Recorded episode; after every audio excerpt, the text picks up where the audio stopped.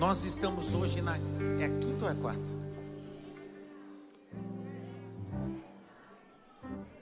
É a sexta já?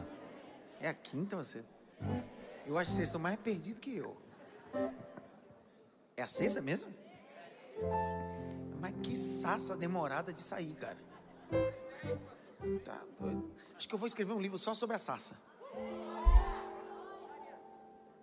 Só sobre a sassa. Deixa a praga para lá. Que ódio. Abra comigo o texto bíblico de Shemot, Êxodo, livro dos nomes. É o segundo livro da Torá.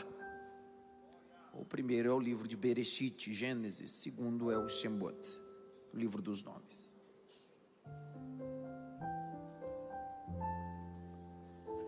O capítulo é é o 3, né? Que dia. Ainda tudo certo, uma hora sai desse 3. Eu estou esperançoso que hoje a gente possa concluir essa, esse período de sarça. E semana que vem começarmos as pragas. Estou ansioso para as pragas. Não para viver, para falar, claro. Capítulo de número 3, o versículo é 1. Lê aí, Jaque. Moisés apacentava o rebanho de Jetro, o seu sogro, sacerdote de Midian. E levando o rebanho para o lado oeste do deserto, chegou a Horebe, o monte de Deus. Ali o anjo do Senhor lhe apareceu numa chama de fogo, no meio de uma sarça. Moisés olhou e eis que a sarça estava em chamas, mas não se consumia. Então disse consigo mesmo: Disse o quê? Vou até lá. Disse o quê? Disse o quê? Disse o quê? Exercitou isso essa semana? Se sentiu mais aliviado? Dizendo, cara, eu pensei que era doido, mas não sou não. Isso é um exercício da alma. Vai. Vou até lá para ver essa grande maravilha, porque a sarça não se queima. Quando o Senhor viu que ele se aproximava para ver, Deus do meio da sarça o chamou e disse: Moisés, Moisés. Ele respondeu: Eis-me aqui. Deus continuou: Não se aproxime. Tire as sandálias dos pés, porque o lugar em que você está é terra santa. Disse mais: Eu sou o Deus de seu pai, o Deus de Abraão, o Deus de Isaque e o Deus de Jacó. Moisés escondeu o rosto, porque teve medo de olhar para Deus. Então o Senhor continuou: Certamente vi a aflição do meu povo que está no Egito. Viu o quê? Viu o quê? Aflição. Verso de número 11. Então Moisés perguntou a Deus: Quem sou eu para ir a Faraó e tirar do Egito os filhos de Israel? Continue. Deus respondeu: Eu estarei com você, e este será o sinal de que eu o enviei. Eu estarei com quem? Moisés, eu estarei com você, Moisés. Eu estarei com você. Não importa, Moisés, eu estou com você. Os desafios são terríveis, mas eu estou com você. Faraó é um homem poderoso, mas eu estou com você. Vai ser dificultoso essa saída do Egito, mas ó, eu estou com você. Com. Pega na mão de pelo menos duas ou três pessoas assim, Deus está com você.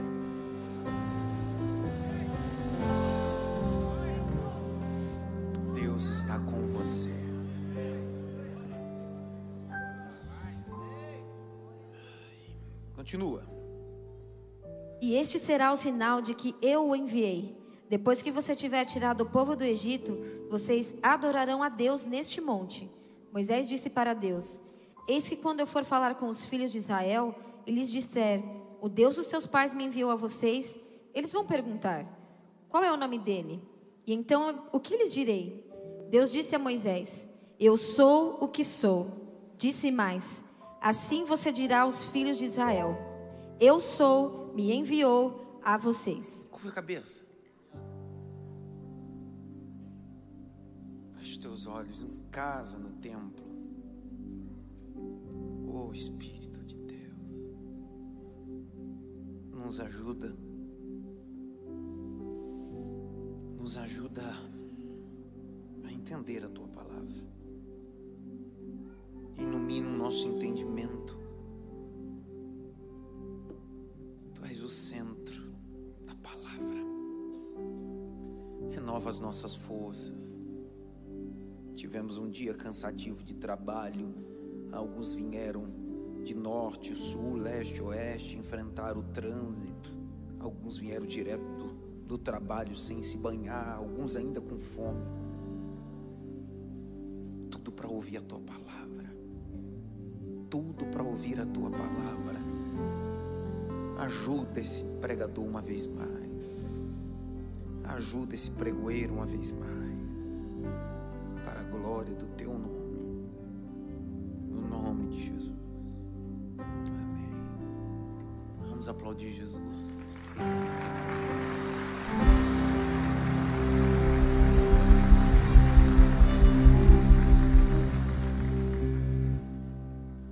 Depois que a sassa queima, que está queimando atrás desse homem chamado Moisés, até esse exato momento ele é só filho de Arão com Joquebede. Parece que ele está no final da vida, aos 80 anos de idade, mas Deus decide startar algumas coisas para que ele possa entender que o que parece fim é só o início. Apacentando as modestas ovelhas de o seu sogro Jetro, sacerdote Midian, ele está na planície desse Horebe. A sassa se queima atrás e ele sente esse calor só que esse calor permanece. É um calor teimoso, prolongado. Por isso que ele decide virar, se virar a essa sassa, porque sentir a sassa queimar ou o calor da sassa era comum. Todos os especialistas vão dizer devido ao sol, à luz violeta, pode criar esse fenômeno de uma sassa, de um arbusto cheio de espinhos, sem fruto, pegar fogo. O que está acontecendo é um fenômeno diferente.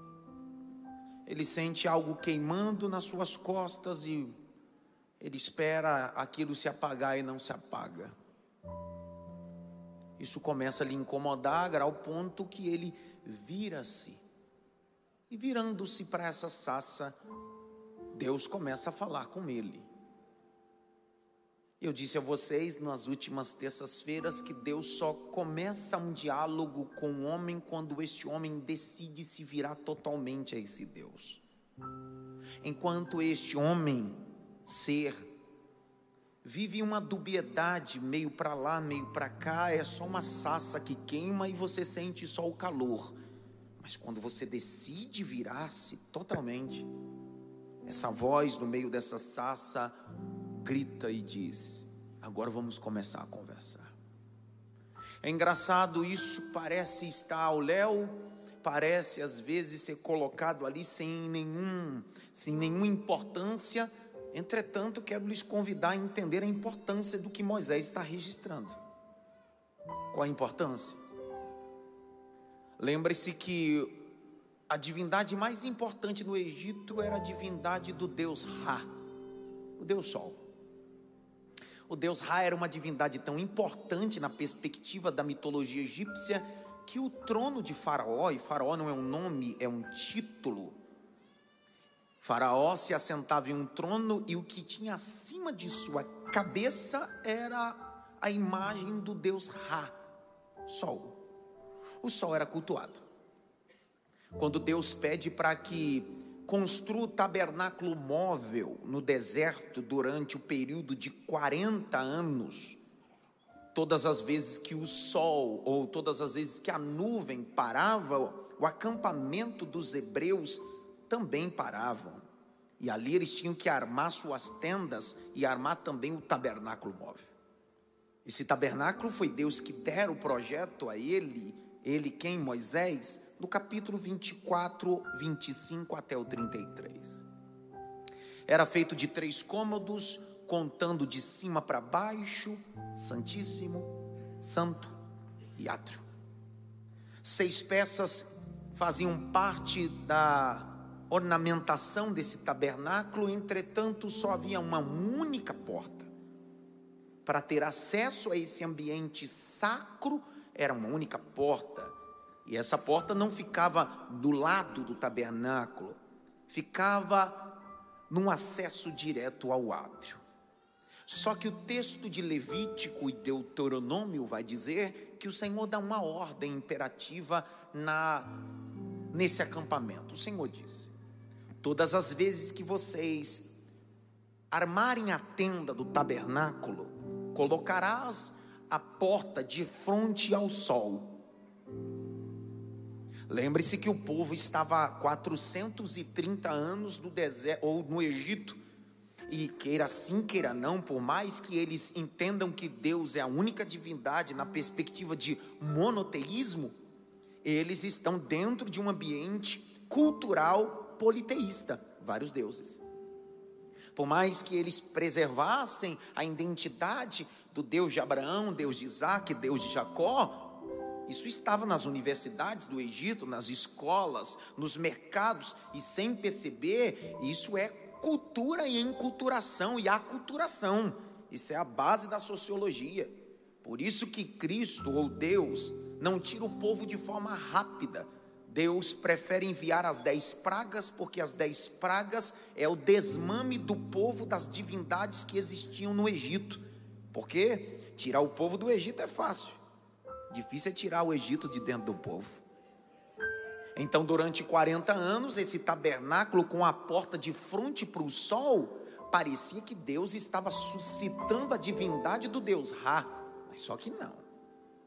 Quem tinha acesso ao átrio? A linhagem aronita, a linhagem de Arão. E também quem era descendente da tribo de Levi, chamado Levitas. Só que se a porta está de frente para o sol, que no Egito era a divindade de Deus Ra, toda vez que esse sacerdote ou esses levitas entravam nesse tabernáculo, que era um ambiente de se encontrar com Deus do tabernáculo, de cunho obrigatório, ele tinha que dar as costas para o sol. Qual era o exercício de Deus, da linguagem pedagógica, andragógica, era o seguinte: ninguém se encontra com Deus se não virar as costas para o sol. Ninguém se encontra com Deus se não virar as costas para os antigos deuses. Ninguém se encontra com Deus de verdade se ele não virar as costas para o passado, porque o passado é passado, mas o que está na frente é o futuro em Deus diante da sua magnitude. Por isso que Moisés está se virando. O Moisés está se virando e está mostrando para Deus: o Senhor é minha única divindade. O Senhor é único para mim. O Senhor é único, exclusivo. Não tem ninguém melhor do que o Senhor. O Senhor é maravilhoso. O Senhor é conselheiro. O Senhor é Deus forte. Pai da eternidade. Príncipe da paz. Quando ele vai se aproximando dessa sassa, Deus decide dar um brado. Eu digo que é brado de prominência. O que é isso? Outro dia alguém me perguntou: o que é brado de prominência? Eu não sei, é mistério. Existem coisas que são mistérios. Deus brada do meio da sassa, é o mesmo Deus que bradou em Gênesis 22, quando Abraão, pai da fé, estava num monte na terra de Moriá e descia o cutelo, o anjo desceu bradando. É o mesmo Deus que desceu no deserto de Berseba quando Agar colocou o menino debaixo de uma árvore e o anjo desceu bradando. A ideia da palavra bradar é gritar, é fazer a terra tremer. Olha o que Deus está dizendo: tem dia que eu falo de forma mansa, mas tem dia que eu brado, tem dia que eu faço a terra tremer, tem dia que eu faço o alicerce tremer. Eu senti aqui. Tem dia que eu faço tudo tremer. Se eu não liberar essa palavra sendo é glória, agora você vai ver. Estavam Paulo e Silas perto da meia-noite orando. Deus disse: Eu vou bradar. Eu vou bradar. O senhor vai bradar onde? Na cidade de Filipos? Não, não, não. O problema não é na cidade, o problema é no cárcere. Eu vou balar, balar e bradar só no cárcere. E Deus abalou o cárcere, as cadeias se abriram, as portas se abriram. É Deus que brada, Deus que brada.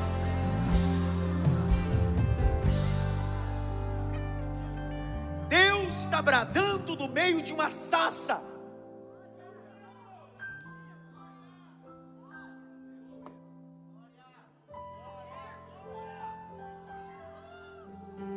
Presbítero, fica em pé. Senhor de barba, camisa preta. É, tá com saudade do Senhor. O Senhor me abandonou. Que bom que você veio hoje. Um cheiro. Dá um glória aí. Isso. Olhe para cá. Tem uma sassa queimando. E os rabinos vão, de, vão dizer que Deus é o Deus da sassa. Das coisas imperfeitas, das coisas infrutíferas. É Deus que brada nesses ambientes mais difíceis e obscuros. Deus dizendo assim: Eu habito aí. Eu não habito em perfeições, eu habito em imperfeições, porque o que é perfeito não precisa da minha justificação.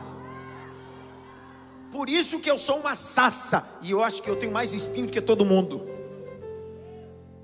Deus. Grite bem alto, Deus da sassa. Você sabe que, ó, olhe para cá em todo o tempo de Moisés, em toda a caminhada de Moisés, desde desse dia que ele se encontrou com Deus, para Moisés, Deus era o Deus da sassa, porque isso apontava para ele. Todos os dias que Moisés tinha crise, Moisés dizia: Mas eu tive um encontro com Deus da sassa. Eu não tenho fruto, eu tenho um espinho, mas ele disse: Eu vou aparecer dentro de você eu vou me manifestar através de você, para que o meu nome seja glorificado através de você, Moisés. Abra o texto em Devarim, Deuteronômio. Deuteronômio 33, verso 16. Esse livro é chamado de Devarim, porque Devarim em hebraico significa palavras. Grite bem alto, palavras. Então esse é o livro das palavras. Eu vi um glória. Posso dar uma cerejinha para vocês sobre esse livro ou não? Não, vocês não vão querer, não estão querendo. Dá licença, cara. Qual o nome desse livro? Devarim hebraico. Devarim significa o quê? Palavras. Então esse é o livro das. Pode dar uma cereja? Quando o diabo levou Jesus ao deserto para ser tentado. Levou Jesus para ser tentado em três níveis, sim ou não? Os três níveis que o diabo leva a Jesus, Jesus refuta ele com textos bíblicos, sim ou não? Os três textos estão tá no livro de Devarim. Os três textos que Jesus vai combater de forma apologética, que é defesa da fé, o diabo, Jesus vai usar o livro de Devarim. Ele poderia usar o livro do Gênesis, da criação. Ele poderia usar o livro de Shemot, o livro dos nomes. Mas ele está dizendo bem assim: eu vou mostrar para você e para os meus filhos que para vencer você é fácil.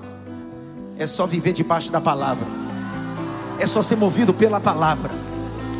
Por isso que quando o centurião de Cafarnaum disse, ele não precisa entrar na minha casa, basta só uma palavra, Jesus diz: esse entende de palavra, esse entende de mensagem, esse entende da palavra. Acabou. Deuteronômio capítulo 33, verso 16. Leia aí, Jaque com o que é mais excelente da terra e da sua plenitude, e da bondade daquele que apareceu na sarça. Da bondade daquele que apareceu aonde? Continua. Que tudo isto venha sobre a cabeça de José, sobre a cabeça do príncipe entre seus irmãos. Grite bem alto. A bondade apareceu na sarça. Moisés é consciente em olhar a vida dele e dizer bem assim: eu sou fruto da bondade do Eterno. O texto de Atos, capítulo 7, o Estevão está a ponto a ser apedrejado. Ele faz uma síntese biográfica de Moisés. Depois, em outra oportunidade, você faz questão de ler esse texto. Atos 7.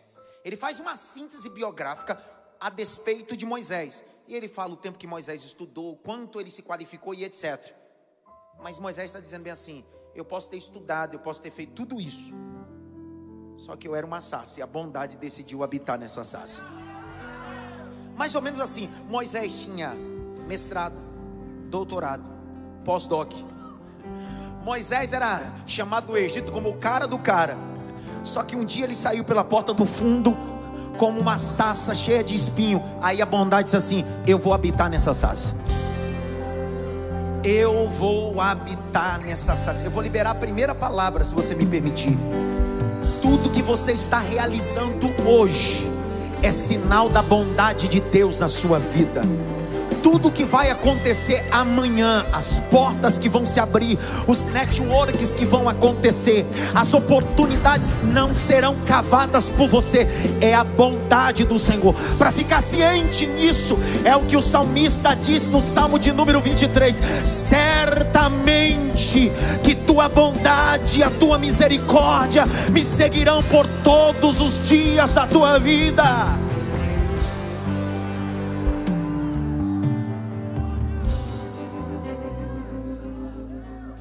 Grite bem alto, bondade. Direitinho, direitinho. Eu já vou terminar. Calma. Fica me apertando. Grite bem alto, bondade.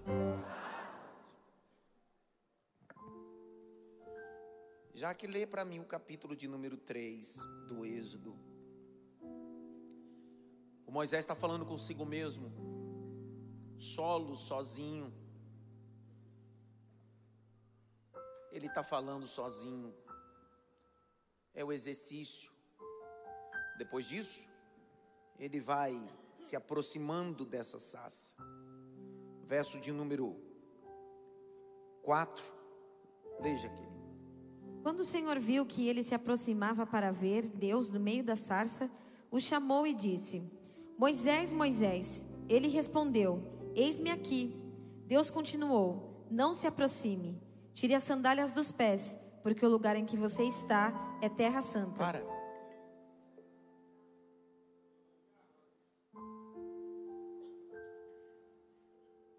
Moisés, Moisés. Dá para repetir duas vezes, bem forte? Um, dois, três. Moisés, Moisés. Você sabe que a cultura judaica tem sua inserção muito na cultura nordestina. A saber, a primeira nação, o primeiro estado na nossa federação é o estado do Pernambuco. É o primeiro estado da nossa federação. Os judeus chegaram no Brasil por Pernambuco. A primeira sinagoga judaica foi estabelecida no bairro de Olinda. Quem já foi em Olinda tem o privilégio de conhecer a primeira sinagoga, um ambiente de ajuntamento de culto judaico. Foi no estado do Pernambuco, em nossa nação.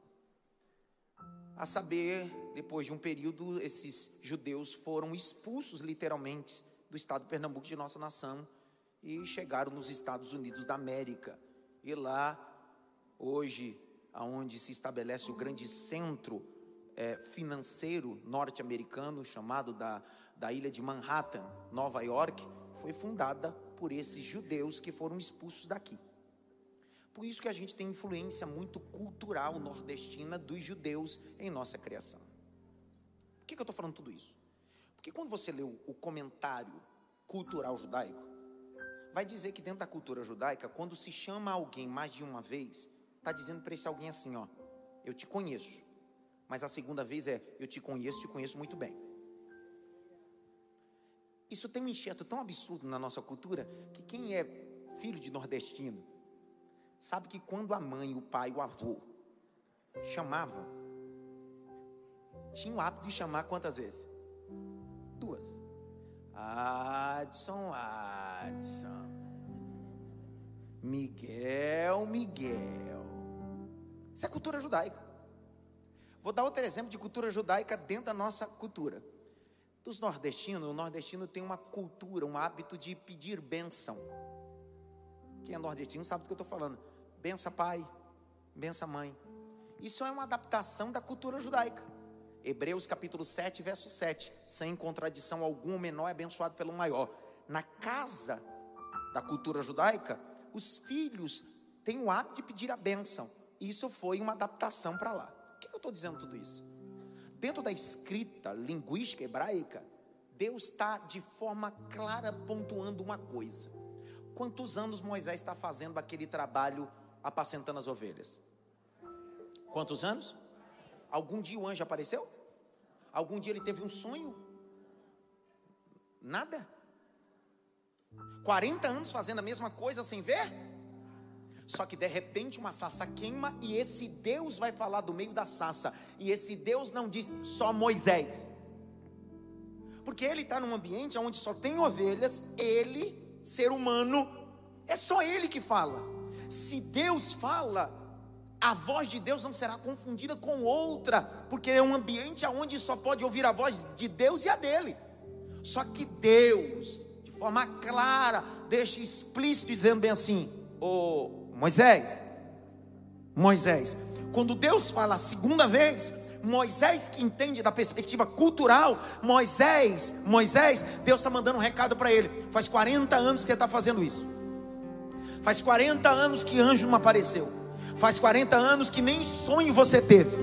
Faz 40 anos que nem minha presença você sentiu. Mas eu deixa eu falar uma coisa, eu te conheço e te conheço muito bem. Era Deus falando nas entrelinhas, dizendo bem assim: Eu conheço os teus desafios, eu conheço os teus traumas, eu conheço as tuas guerras, eu conheço a tua solidão, eu conheço o que você deixou no Egito. Melhor ainda, Moisés, eu conheço o teu amanhã, eu conheço o final da tua vida. Liberei essa palavra. Deus está gritando: Moisés, eu te conheço e te conheço muito bem. Você não precisa dizer para mim quem você é, eu te conheço.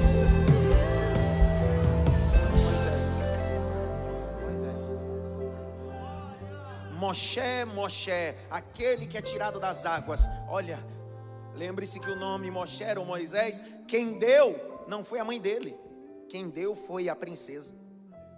Que ela disse: tirado das águas. Deus está dizendo: estou te tirando de mais um ambiente para o meu propósito. No dia que parecia ser o fim da tua história, alguém te tirou das águas. Mais uma vez, eu estou te tirando do meio desse ambiente. Você vai fazer a minha vontade. Levante a mão direita assim bem alto. Bate pelo menos em três mãos assim, pega essa palavra para você, vai. Pega essa palavra para você. Deus vai mover coisas. Deus vai mover coisas. Deus vai mover coisas. Deus vai mover coisas. Deus vai mover coisas. Deus vai mover coisas. Como eu creio no que prego. Como eu creio no que prego.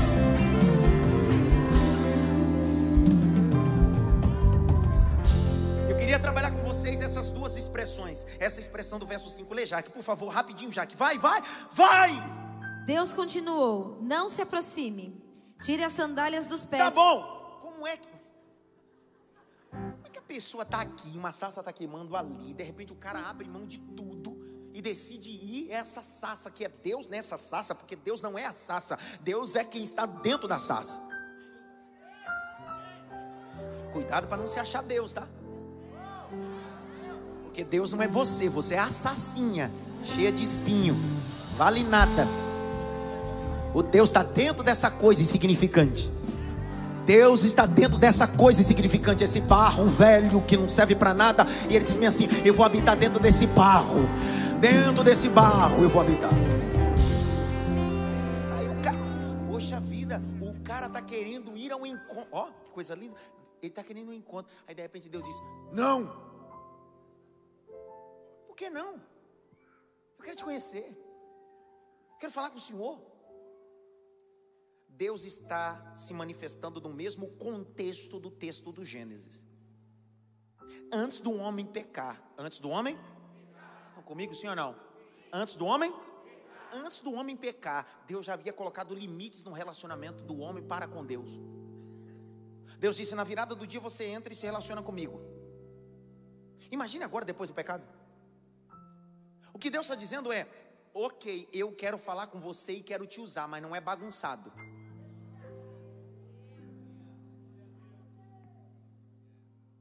Cuidado, que algumas pessoas estão usando os meios escusos só porque está dando um efeito, um resultado bom.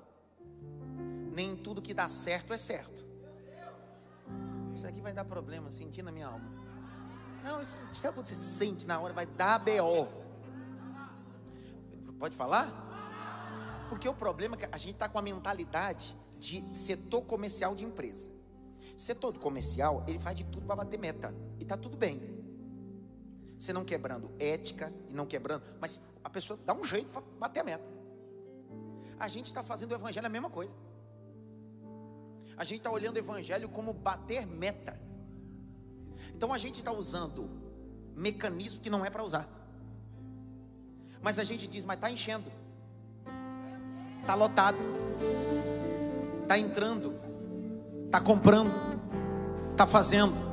Aí Deus está dizendo, mas eu não estou nisso. Vamos lá. Não confunda crescimento com inchaço. Inchaço é doença, crescimento é saudável. Nem tudo que incha cresce, nem tudo que cresce incha. Cuidado para não usar mecanismos e ferramentas que Deus não validou e achar que só porque está cheio, Deus está nisso. Posso dar um exemplo? Sim ou não? Sansão era o que? Era nazireu, era o que? Estão comigo, sim ou não? O nazirado, segundo Números capítulo 6, tinham três condições mínimas. Primeira condição, não podia raspar a cabeça. Segunda condição, em número 6, não poderia tocar em um corpo em estado de putrefação, ok? Terceiro, não podia nem passear nas vinhas, nem beber nada que viesse das uvas, quanto mais tomar um mé. Você é um nazirado. Aí teve um irmão que olhou ali para mim e disse assim: ainda bem que eu não sou nazireu. Isso era o nazirado. Nazirado tinha suas condições. Nazirado tinha o quê? Vamos lá. Dentro da história de Sansão, no livro de Juízes, que começa a partir do capítulo de número 14 e 15. 14, Deus aparece a mãe dele, e depois aparece o pai Manoá, e 15 vai começar Deus conduzindo a vida dele. Dentro da história biográfica desse Sansão, Sansão é a abreviatura de uma palavra hebraica, pequeno sol. Deus chamou ele para brilhar.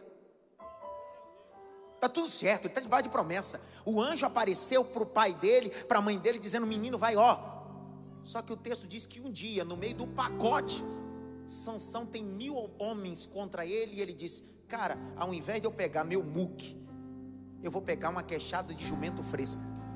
O texto diz: E pegou, pois, Sansão uma queixada de jumento fresca. Está escrito assim: queixada de jumento fresca.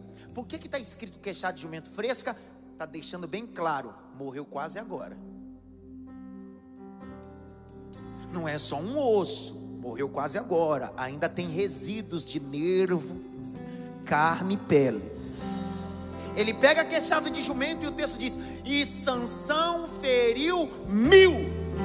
O povo celebra e diz: Uau, que homem forte, que cara poderoso. Só que Deus está do trono e diz bem assim: Você teve sucesso, mas quebrou princípio. Como assim? Você pegou uma queixada de jumento fresca. Você não pode tocar em cadáver, mas mesmo tocando e usando, você derrubou mil. Porque tem gente que está derrubando fora e perdendo dentro. Tem gente que está ganhando fora, mas perdendo dentro. Escute o que eu vou falar. É melhor não derrubar mil e continuar íntegro do que usar ferramentas que Deus não se enquadrou em mim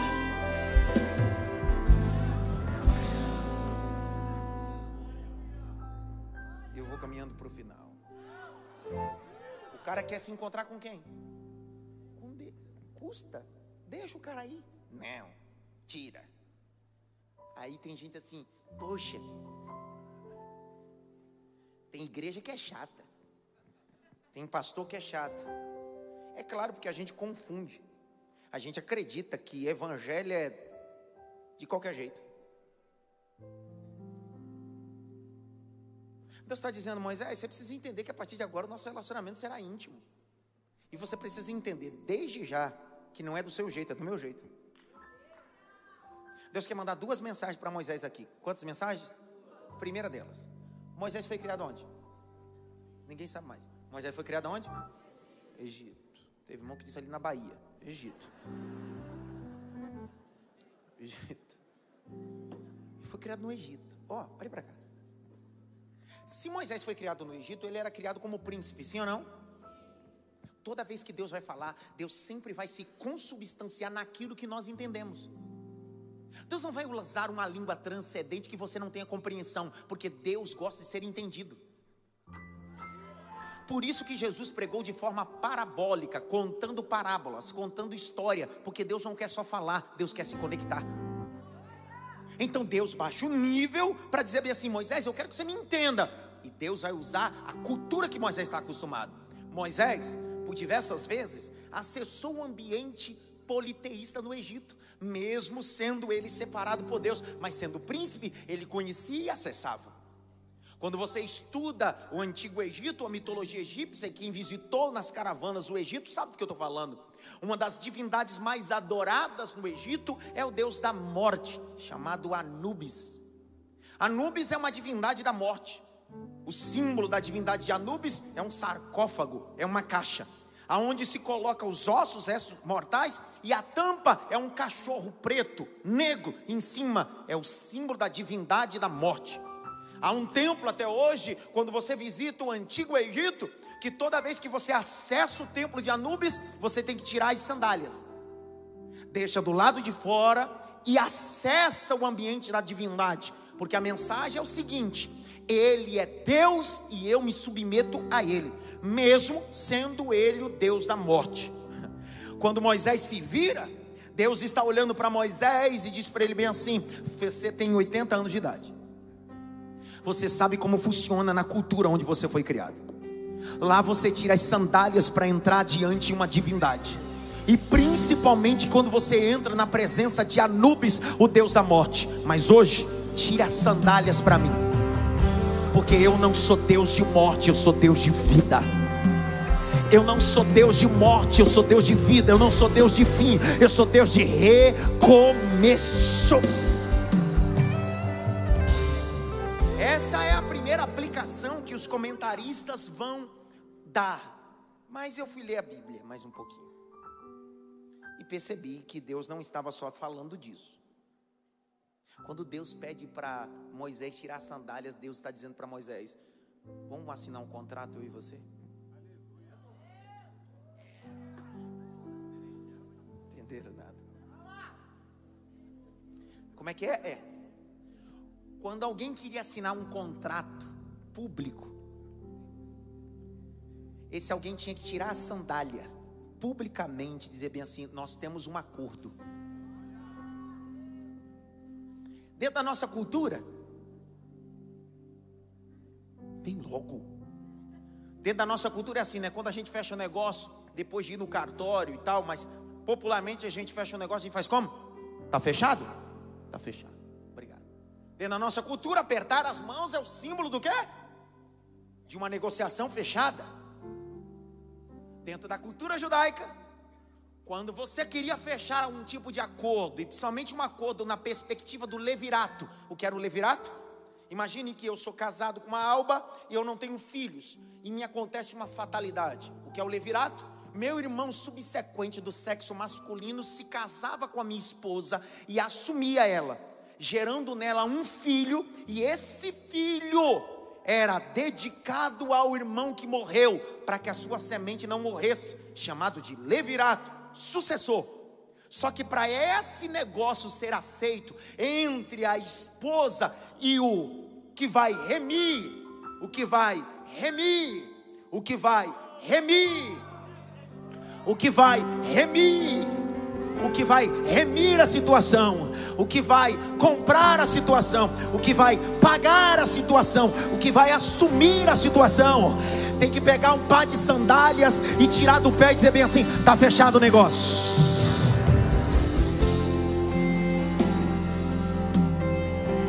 Se esse irmão meu recusasse isso, Segundo o texto de Levítico, o texto diz que a esposa do falecido tinha o direito de pegar as sandálias desse homem, tirar dos seus pés e tirando dos seus pés, cuspindo em sua face na porta da cidade, querendo dizer: ele não é digno de honra, porque comigo não quis remir, comigo não quis assumir, comigo não quis fazer negócio, comigo não quis comprar.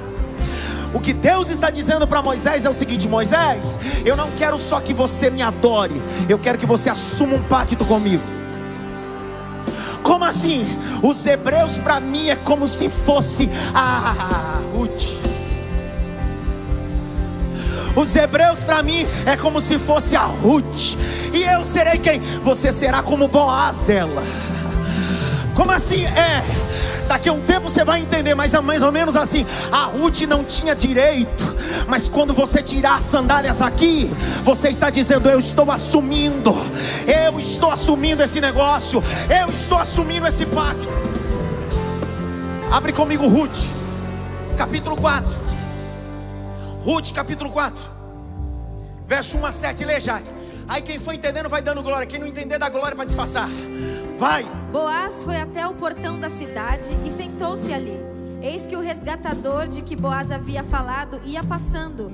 Então ele o chamou: Ó oh, Fulano, chegue até aqui e sente-se. Ele foi e se sentou. Então Boaz chamou dez homens dos anciãos da cidade e disse: Sentem-se aqui. E eles se sentaram.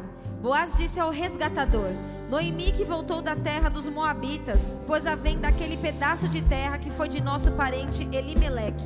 Então resolvi informá-lo disso e dizer a você: compre essas terras na presença dos que estão sentados aqui e na presença dos anciãos do povo. Se você quer resgatá-las, faça isto.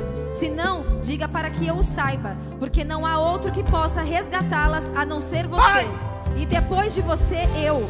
Então ele respondeu: Eu vou resgatar essas terras. Sim. Boaz, porém, lhe disse: No dia em que você receber essas terras da mão de Noemi, também terá de receber Ruth, a Moabita, já viúva, para perpetuar o nome do esposo falecido na herança dele. Seis. Então o resgatador disse: Nesse caso, não poderei fazer o resgate, para não prejudicar a minha própria herança. Faça você uso desse meu direito, porque eu não poderei fazê-lo. É agora! Este era antigamente o costume em Israel quanto a resgates e permutas. Quem queria confirmar um negócio tirava a sandália do pé e a entregava ao outro. Era assim que se confirmava um negócio em Israel. Deus está dizendo, Moisés, nós temos um negócio, e o negócio é o seguinte: você vai tirar o meu nome, meu povo, e o meu nome será glória. Levante as suas mãos para o alto. Há um negócio de Deus aqui. Há um negócio de Deus fechado. Abra a boca. O Deus de pacto desceu nessa casa. O Deus de pacto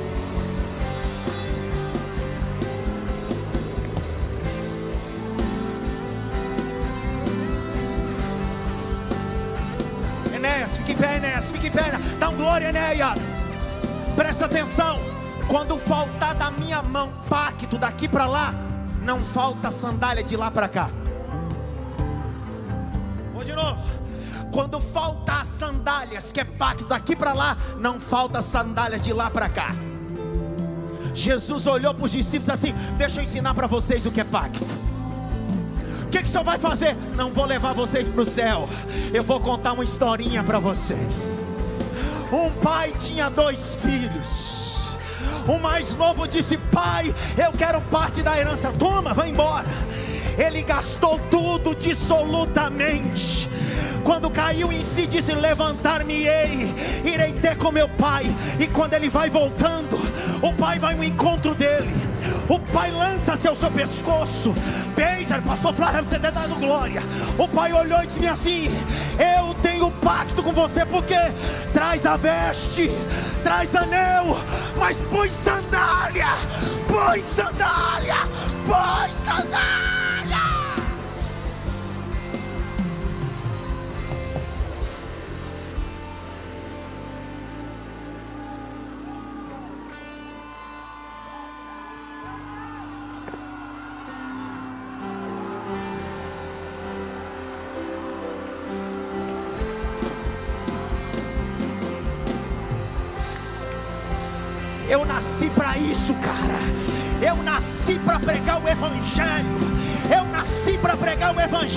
Tem alguém que sente o peso dessa mensagem? O Deus de pacto, o Deus de sandália está nessa casa hoje.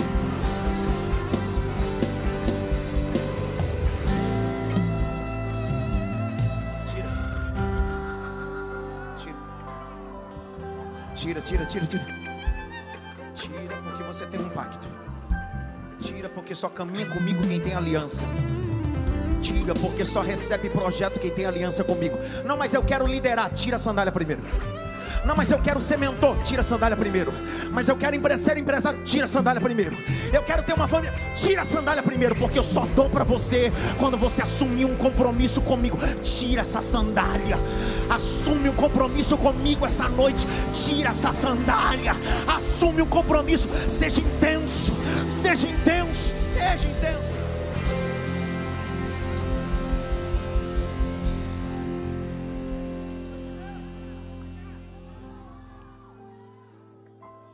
Quando os príncipes do continente africano, com quase 52 países, foram trazidos ao Brasil para ser subjugados como escravos, os negros. Não se esqueçam que eram príncipes e princesas. A primeira coisa, quando colocaram eles no porão dos navios e sendo trazidos para cá, a primeira coisa que foi tirada deles foi suas roupas e suas sandálias. Quando desembarcaram aqui, como é que eram identificados como escravos? Porque neles não havia sandálias. Esse Deus não muda. Deus é Deus de pactos. Quem foi o sucessor de Moisés? Ninguém sabe mais, Senhor. Dá um glória aí, Ricardo. Quem foi o sucessor de Moisés? Moisés colocou o povo dentro da terra, sim ou não? Quem colocou? E Josué diz, Deus diz assim: Josué, eu te escolhi, sim, mas só coloca o povo dentro da terra que manda leite e mel quem tem pacto. Moisés tinha um pacto comigo, e você não vai liderar enquanto você não tiver um pacto comigo. Como é que é? É, do mesmo jeito que eu pedi para Moisés tirar a sandália, você tira também. Josué 5, abre aí para você ver. Abre aí. Meu Deus! Josué 5. Verso 1 a 5, leia já. O problema da minha geração é uma geração que quer ter coisas, quer fazer coisas, mas não quer ter compromisso com Deus das coisas. Lê já, que devagarzinho, não precisa correr não, que eu já estou terminando. Eu sinto que essa guinza quando todos os reis dos amorreus que habitavam deste lado do Jordão a oeste, e todos os reis dos cananeus que estavam junto ao mar, ouviram que o Senhor tinha secado as águas do Jordão diante dos filhos de Israel, até que tivéssemos passado, o coração deles se derreteu de medo e ficaram desanimados por causa dos filhos de Israel. Lembre que aqui vai ser o acesso da terra que mana leite e. Vai, Jaque, agora dá uma acelerada a partir do 2. Naquele tempo, o Senhor disse a Josué: Faça facas de pedra e passe de novo a circuncidar os filhos de Israel. Então Josué fez facas de pedra e circuncidou os filhos de Israel em Gibeate Aralote. Foi esta a razão porque Josué os circuncidou. Todo o povo que tinha saído do Egito, os homens, todos os homens de guerra, tinham morrido pelo caminho no deserto, porque todo o povo que saiu do Egito estava circuncidado. Mas a nenhum deles que havia nascido no deserto pelo caminho, depois de terem saído do Egito, haviam circuncidado. Porque os filhos de Israel andaram 40 anos pelo deserto, até desaparecer toda a nação, a saber, os homens de guerra que saíram do Egito, que não obedeceram à voz do Senhor aos quais o Senhor tinha jurado que não lhes deixaria ver a terra que o Senhor, sob juramento, prometeu dar a seus pais, terra que mana leite e mel. Agora o 13. Quando Josué estava perto de Jericó, levantou os olhos e olhou, e eis que se achava em pé diante dele um homem que trazia na mão uma espada. Josué se aproximou dele e perguntou: Você é dos nossos ou dos nossos adversários? Ele respondeu: Não sou nem uma coisa nem outra. Sou príncipe dos exércitos do Senhor e acabo de chegar. Opa. Então Josué se prostrou com o rosto em terra e o adorou e lhe disse: Que diz meu senhor a seu servo? O príncipe do exército do Senhor respondeu a Josué: Tire as sandálias dos pés, porque o lugar em que você está é santo. E Josué fez assim.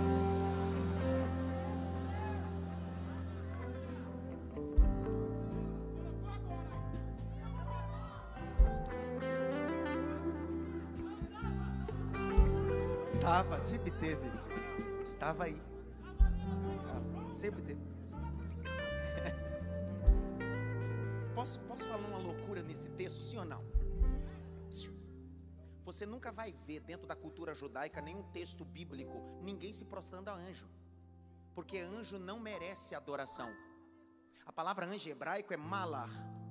A palavra anjo em grego é angelos. A palavra que aparece aí é malar, anjo. Só que esse anjo não diz para Josué: Eu não sou nenhuma coisa nem outra. Porque Josué pergunta: Você é um dos inimigos ou é um conosco? Porque Josué está perguntando: Ou pode ser um dos nossos soldados ou um dos anjos do Senhor. Só que ele disse: Nenhuma coisa nem outra. Quando ele disse nenhuma coisa nem outra, Josué disse: É. Ele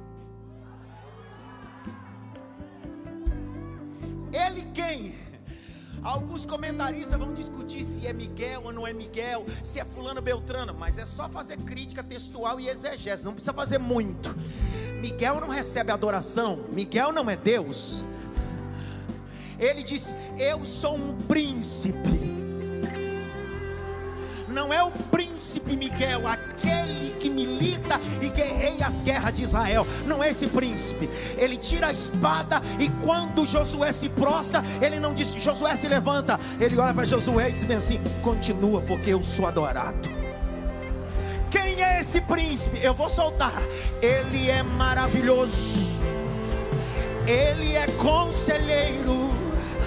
Ele é príncipe ele é príncipe, Jesus Cristo, Jesus Cristo, Jesus Cristo. Tira sandália.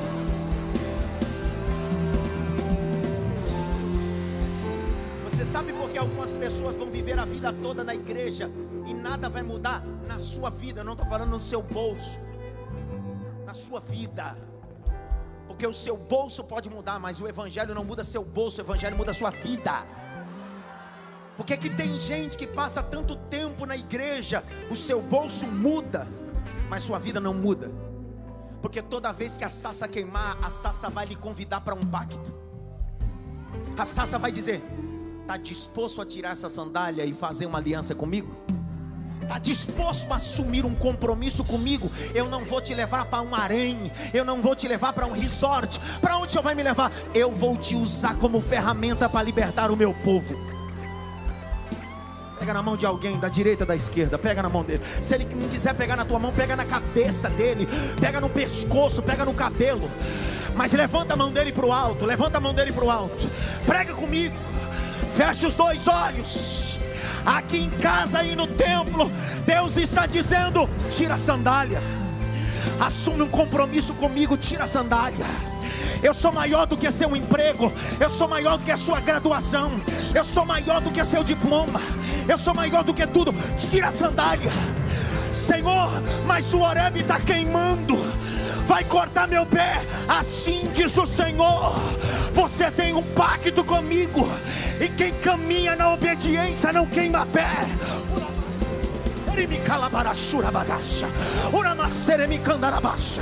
Quem caminha comigo não corta pé, acredita, diz o Senhor. Vem Josué, vem Moisés, vem Josué,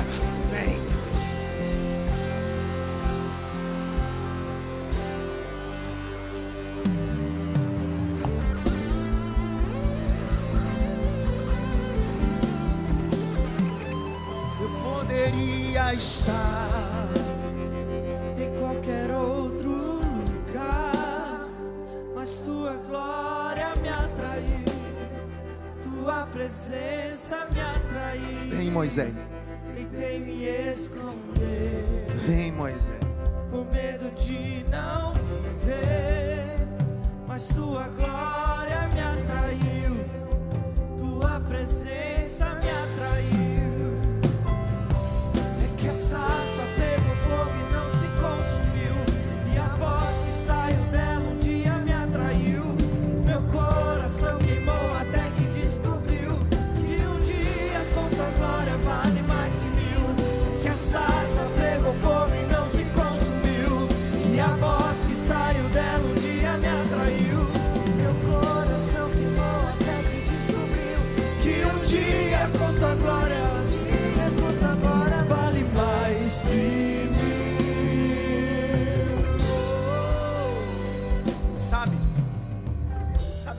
diferencia você das outras pessoas Não é a sua habilidade. É o compromisso que você assumiu. Tem gente mais habilidoso que você nesse trabalho, no ministério, na sua família. Mas por que que Deus decidiu fazer isso através de você? É que no dia que a sassa queimou, você decidiu tirar essas sandálias. Tem gente que tinha mais habilidade que você, mas continuou de sandália. Tem gente que tinha mais dinheiro que você, mais contato que você e continuou de sandália. Você, eu já não tenho nada mesmo. O que é uma sandália? Vamos embora. Eu quero uma aliança com esse Deus. Eu quero uma aliança com esse Deus. Eu quero uma aliança com esse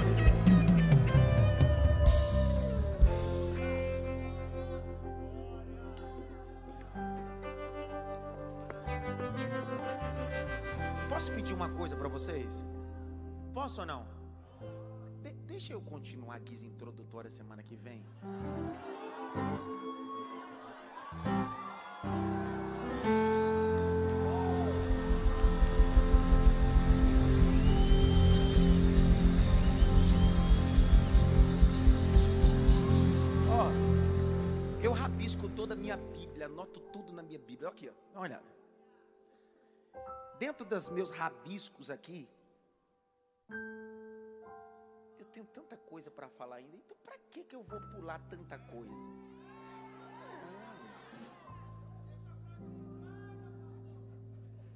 É duas séries em uma. Primeira série, a Sassa. Segunda série, a Praga. Então, olha que benção. Você veio para começar uma série. Disse, cara, eu estou fazendo uma série. Agora você pode a partir de hoje dizer assim: Cara, eu recebi poção dobrada. É maratona, maratonar. Sabe por quê? Porque hoje só foi só essa sandália. E deu tudo essa confusão, essa sandália. Semana que vem a gente, sei lá que eu vou falar semana. Quem sabe semana que vem é só outra palavra. Vai usar mesmo. Então, eu termino. Fechei. Sandália não era só um ambiente de adoração, sandália é um ambiente de pacto. Aliança. E faço a seguinte pergunta: filho, quando foi embora, deixou de ser filho? Mas quebrou o quê? Por isso que o pai disse: Você só entra na minha casa se colocar o que antes?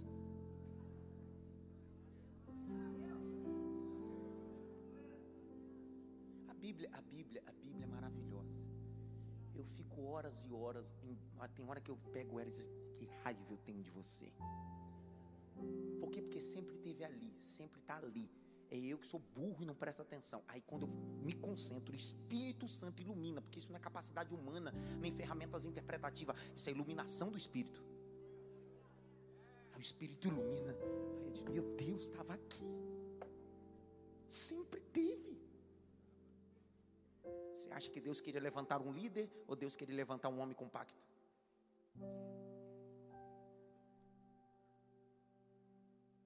Deus não quer levantar um líder, Deus quer levantar um homem e uma mulher que tem aliança com Ele. Só que você leu comigo. Na parábola do filho pródigo, quem entregou as sandálias para o filho pródigo? Por que, que ele está entregando a sandália para o filho pródigo? Porque aquilo simboliza o antigo Adão.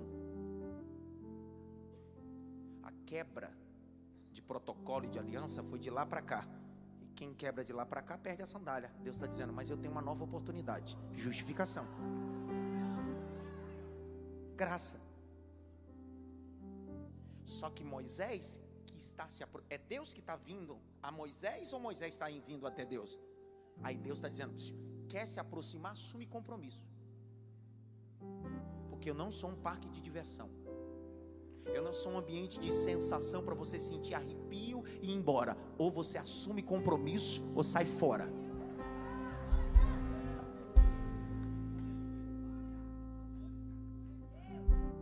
Pergunta a mim por quê? Não, sério, pergunta por quê? Deus falou alguma coisa para Moisés sobre liderança até aquele momento? Mas Deus sabe o que vai fazer através de Moisés. Mas Moisés não sabe. Por isso que Deus está dizendo: se você quiser, assuma primeiro um compromisso comigo. Depois eu te conto o que eu vou fazer com você. Isso se chama fé. Eu tenho três figurinhas: Ágata 16, Manu de 10 e Davi, fogo puro e querosene. Davi me dá a mão. Davi não me pergunta para onde eu vou. Só vai. Agora a Agatha com 16 para 17. Dá a mão, Agatha, vamos ali. A gente vai para onde, pai? Por que, que quando a gente é criança a gente confia e não pergunta o destino que vale a companhia? E quando a gente começa a crescer um pouco, ficando velho, velho na fé, crente velho, a gente já quer saber qual é o destino. E Deus está dizendo: não se preocupe com o destino. Só me dá a mão e vem. Só me dá a mão e vem. Só me dá a mão e vem. Só me dá a mão e vem. Confia, você tem um pacto comigo. Confia, você tem um pacto comigo. Confia, você tem um pacto comigo. Qual é o pacto? Eu não te deixarei, eu não te deixarei, eu não te deixarei, eu não te deixarei, eu não te deixarei.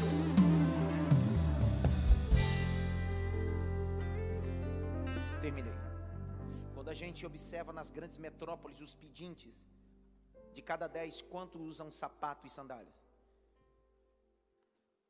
Quantos? Dois.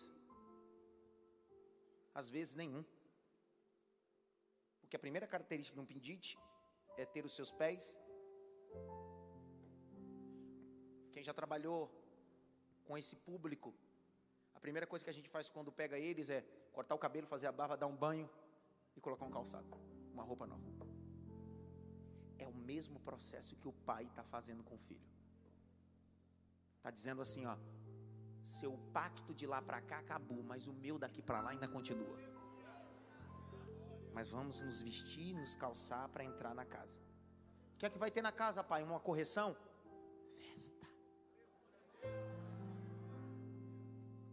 Porque é onde abundou o pecado. Alguém se lembra como é que Moisés saiu mesmo do Egito? Saiu pela porta da frente ou pela porta do fundo? Pela porta do fundo. Sendo perseguido a ponto de ser morto. Lembram disso? está 40 anos escondido na casa de Jetro e Deus está dizendo para ele: Mas eu sei quem é você. Eu sei o que você fez. Fez, perdão. E eu não vim aqui para te julgar. Eu vim para te regenerar. Fique em pé. Não se movimente, não saia do seu lugar. Eu preciso finalizar fazendo isso.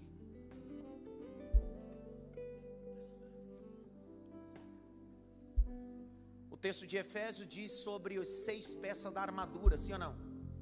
Quantas peças? Ó, olha como diz o texto: capacete da salvação, couraça da justiça, escudo da fé, espada do espírito e as sandálias do evangelho da paz. Os calçados do evangelho da paz. Olha a beleza que, que Deus está dizendo? Essa armadura não é sua, fui eu que te dei. Porque o seu pacto foi quebrado no jardim, mas eu restaurei em Cristo. O que eu vou fazer essa noite tem dois alvos. Para aqueles que estão afastados, e para aqueles que são Moisés e precisa assumir um pacto decente com Deus em todos os sentidos. Primeiro é para aqueles que estão afastados, que estão hoje ouvindo essa mensagem, essa mensagem cristocêntrica, que começamos lá no deserto em Êxodo e estamos terminando em Cristo. É Deus dizendo bem assim: ei, retorne para o lugar que você nunca deveria ter saído para o ambiente do pacto. Esse é o primeiro público. O segundo público é aqueles que são crentes, cristãos, frequentadores de culto, até tem cargo tem título de apóstolo, bispo, pastor, semideus, quarta pessoa da trindade. Só que Deus está dizendo para mim, para você: Só que você tem tanto título, mas está faltando tirar as sandálias e confiar em mim. Eu fui fazer uma pesquisa geográfica. Uma pesquisa o quê? E eu descobri uma coisa, pastor Robson. Quer ouvir? Em que monte ele está?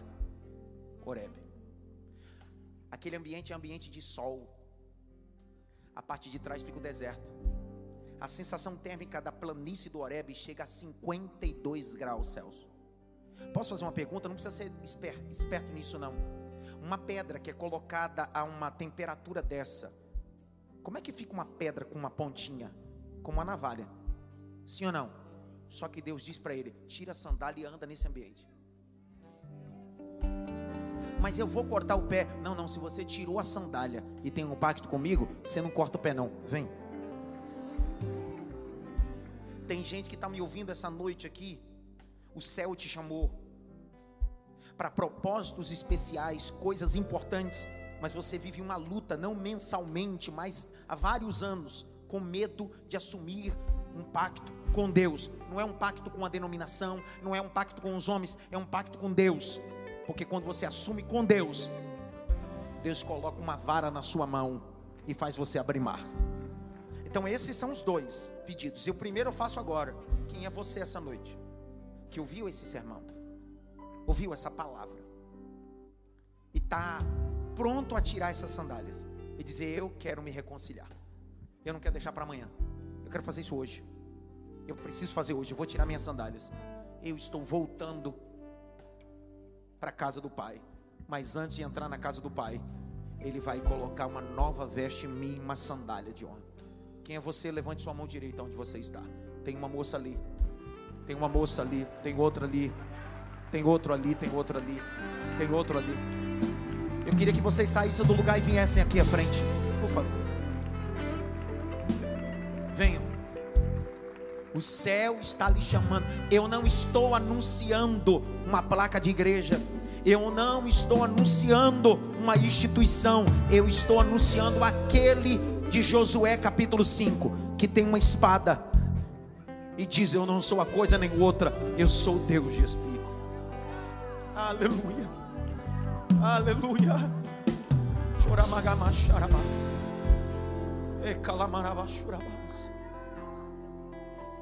Aleluia. Aleluia.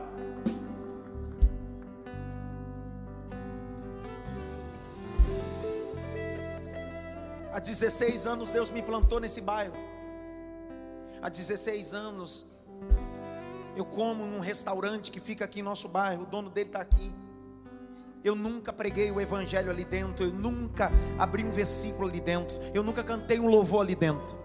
Mas toda vez que eu vou lá, eu vou lá, converso com ele, bato um papo com ele no cumprimento, porque eu preciso mostrar Jesus na minha vida, não com um versículo. Hoje é a primeira vez que ele entra nessa igreja, mas hoje ele decidiu tirar a sandália e aceitar Jesus como seu único e suficiente Salvador. Para isso que eu nasci, para ganhar almas para Jesus.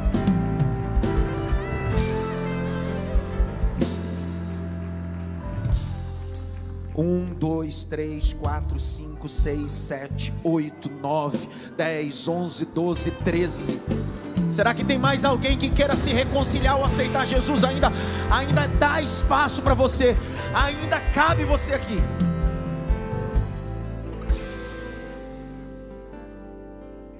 Segundo grupo que eu chamo é aqueles que eu disse. Gente que é crente, como é você. Irmão, tirar a sandália não é fácil, não. Vai dizer para mim que é fácil. Mas é necessário. Eu fiz isso há 21 anos atrás. Deus está dizendo: está na hora de você assumir um pacto comigo. Sai do seu lugar. Vem. Vem. Você que precisa entender propósitos em Deus, assumir propósitos em Deus. Vem. Deus está te chamando. Vem. Vem. Vem.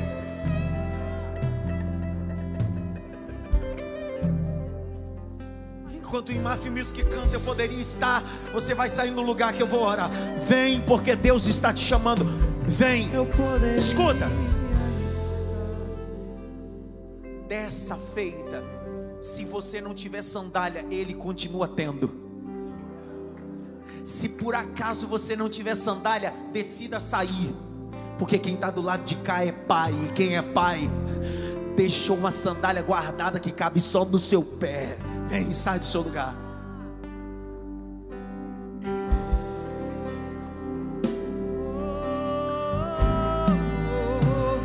Eu poderia estar em qualquer outro lugar. Os pastores tua orando já. glória me atraiu. Os pastores, Tua presença Vão orando. me atraiu. pastores e pastoras do presbitério, me esconder. Os obreiros, diáconos que estão aqui, dando suporte aos pastores, vão orando também. Mas tua glória me atraiu. Vai orando. Tua presença me atraiu. É que a sarça pegou fogo e não se consumiu. E a voz que saiu dela um dia me atraiu. Meu coração queimou até que descobriu que um dia com tua glória vale mais que mil. É que a sarça pegou fogo e não se consumiu. E a voz que saiu dela um dia me atraiu. Meu coração queimou até que descobriu que um dia é que a sarça, é que a sarça pegou fogo e não se consumiu. E a voz que saiu dela um Tem mais gente atraiu. tirando a sandália e vindo. Enquanto eles estão recebendo oração, você da nave da igreja, levante as suas mãos. Levante as suas mãos. Enquanto eles estão recebendo oração, levante as suas mãos. Feche os dois olhos.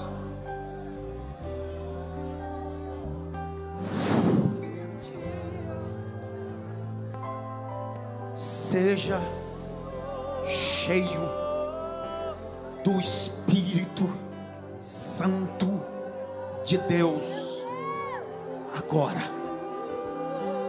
Fala em novas línguas, receba o dom. Seja renovado esta noite, no nome de Jesus. Receba o dom de interpretação, o dom de profecia, o dom da ciência da palavra. Aqui no meio dos músicos, no meio dos obreiros, aí na sonoplastia, aí na mídia, aqui do lado esquerdo, no meio dos obreiros, na nave da igreja, seja cheio do Espírito Santo de Deus. Uramaia, lebria cante urebagácia, aramancune. No meio da juventude seja cheio, adolescentes sejam cheios, cidade kids seja cheio do Espírito Santo. Há um poder transformador da graça esta noite. O Evangelho é o poder que transforma. O Evangelho é o poder que transforma. Jovens, crianças, sejam cheios do Espírito Santo de Deus. Pega o peso dessa mensagem. Pega o peso.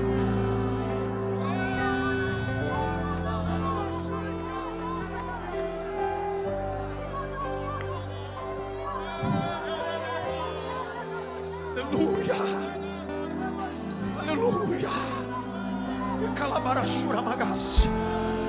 Ele me. Aleluia. Aleluia. Aleluia. Aleluia, aleluia, aleluia, aleluia. Aleluia, aleluia, aleluia. Gritar vai Corinthians é para fraco. Gritar vai São Paulo é para fraco. Eu quero vai gritar glória a Deus e aleluia para forte. É isso, é o poder do Espírito de Deus.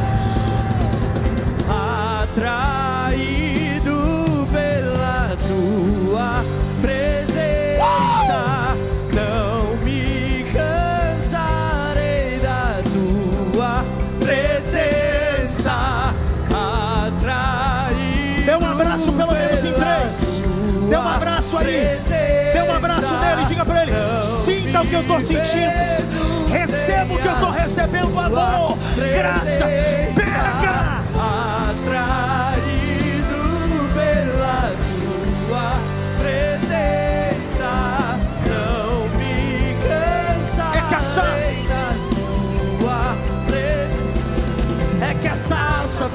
Fogo e não se consumiu. E a voz que saiu dela um dia me atraiu. Meu coração queimou até que descobriu que um dia com tua glória vale mais que mil. É que a sarça pegou fogo e não se consumiu. E a voz que saiu dela um dia me atraiu. Meu coração queimou até que descobriu que um dia com tua glória, um dia com tua glória vale Vocês que se reconciliaram, pastor, eu, eu me reconciliei hoje. Estou me reconciliando ou confessando publicamente, tirando minhas sandálias para um pacto com Deus. Mas não existe evangelho caminhando sozinho. O evangelho nos ensina que a boa do evangelho não é um pão para você e um pão para mim. É um o que é meu é seu e o que é seu é meu. Um pão para nós dois. Evangelho. Viver a compartilhamento disso. Ó, nossa igreja tem uma equipe de pastores para acompanhar vocês. Discipulado acompanhar essa transição. Pastor, eu preciso ser acompanhado. Eu quero ser acompanhado, quero ser assistido pela igreja. É decisão de vocês. E a igreja tem um braço para isso. Um minuto. Vocês podem ser conduzidos ali, ó, pastor Arthur ali, ó, só para pegar o número do WhatsApp de vocês. Para essa semana entrar em contato, tá tudo bem? Tá precisando de alguma coisa? Quer uma visita? Quer chegar um pouco mais cedo antes? É sobre isso. Vocês que se reconciliam, acompanha ali, um minuto só, favor. O restante vai voltando para o seu lugar. E eu dou a bênção apostólica em seguida.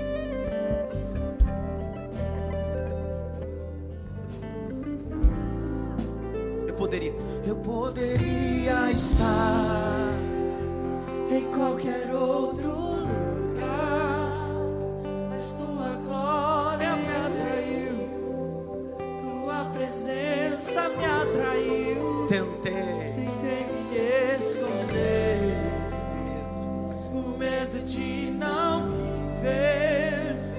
Mas tua glória me atraiu, tua presença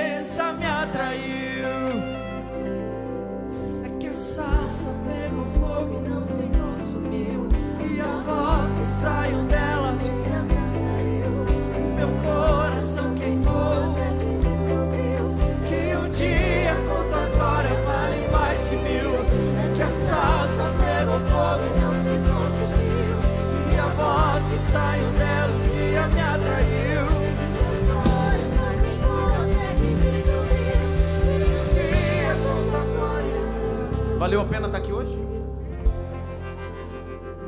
Posso te dar um conselho? Não vende maquiagem. O evangelho tem esse problema. No culto você sempre vai sair daqui chorando. Ou chorando de alegria ou de raiva do pregador, mas uma das coisas vai chorar.